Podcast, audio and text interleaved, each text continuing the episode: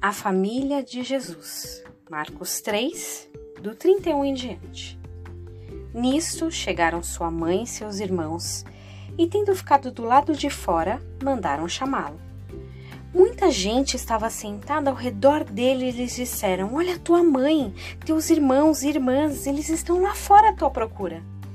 Então eles lhes respondeu, dizendo: Quem é minha mãe e meus irmãos? E correndo olhar pelos que estavam assentados ao seu redor, ele disse: Eis minha mãe e meus irmãos. Portanto, qualquer que fizer a vontade de Deus, esse é meu irmão, irmã e mãe.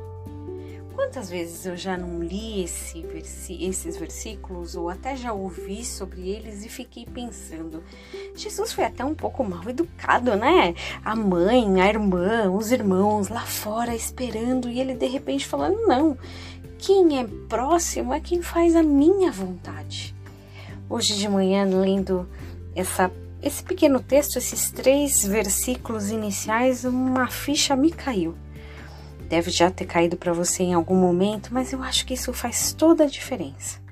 No versículo 31, logo que começa, ele fala: Olha, chegando a mãe, o irmão, todo mundo ficou do lado de fora. Só mandou chamar, nem entrou. Tinha tanta gente ali sentada ao redor dele, ouvindo, usufruindo, desfrutando de uma presença que não era para sempre. Mas a família ou aqueles que eram, né, da mesma casa decidiram ficar do lado de fora. Não entraram, não se achegaram, não buscaram. Não é à toa que aqueles que fazem a vontade de Deus, aqueles que estão próximos, esses sim, são considerados família. Quantas vezes a gente fica do lado de fora, né?